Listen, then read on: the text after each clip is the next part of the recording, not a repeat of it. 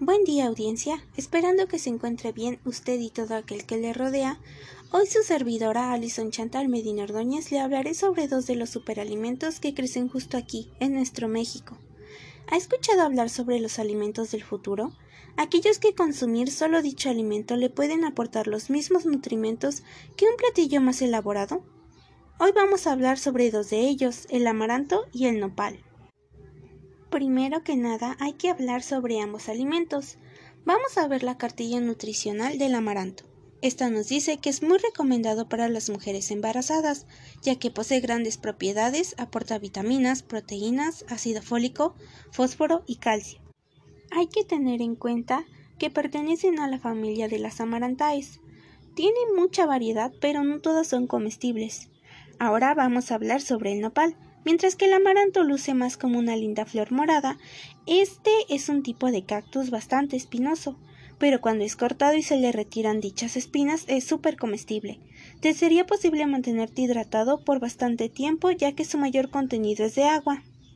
Esta planta nos aporta mucha fibra, calcio y combate al colesterol.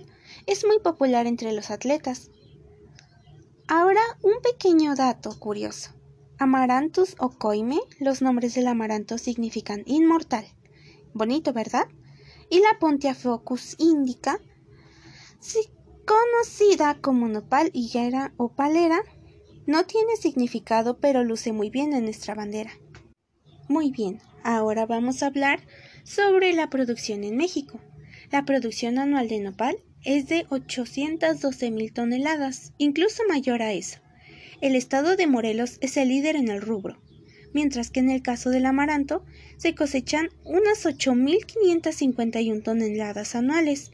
Los productores de dicha cosecha afirman que al ser productos anuales aún no se implementa una verdadera técnica para llevar al máximo su producción. Podemos concluir que estos superalimentos son geniales y ya muchas personas los consumen de manera indirecta. ¿Qué espera usted para probarlos? Ambos tienen tantos nutrimentos que le ayudarán a prevenir algunas enfermedades, o si ya padece de una, le harán notar mejoría. No es difícil incluirlos en su dieta diaria, hay muchas maneras de consumirlos, en comidas, bebidas y más preparaciones. Esto ha sido todo, muchas gracias.